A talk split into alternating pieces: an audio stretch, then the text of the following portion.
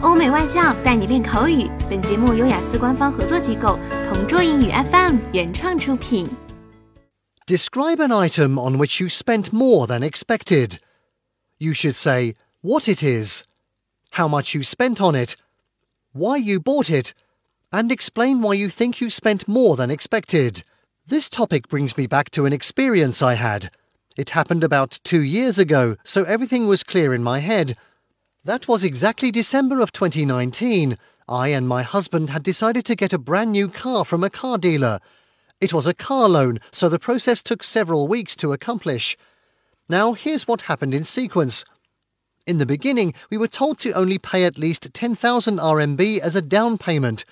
As first time car owners, we were over the moon as we felt it was a good deal.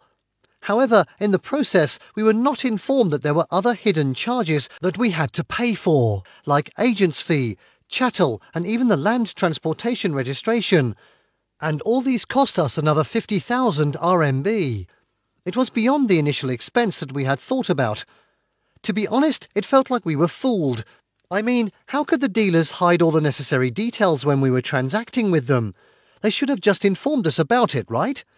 since it was too late to back out, so it left us no choice but to get the car.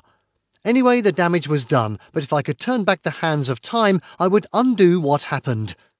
OK，以上就是今天口语话题的全部内容。想要免费获得雅思口语完整题库的小伙伴，快来关注微信公众号“同桌雅思英语”，回复关键词“口语题库”就可以啦。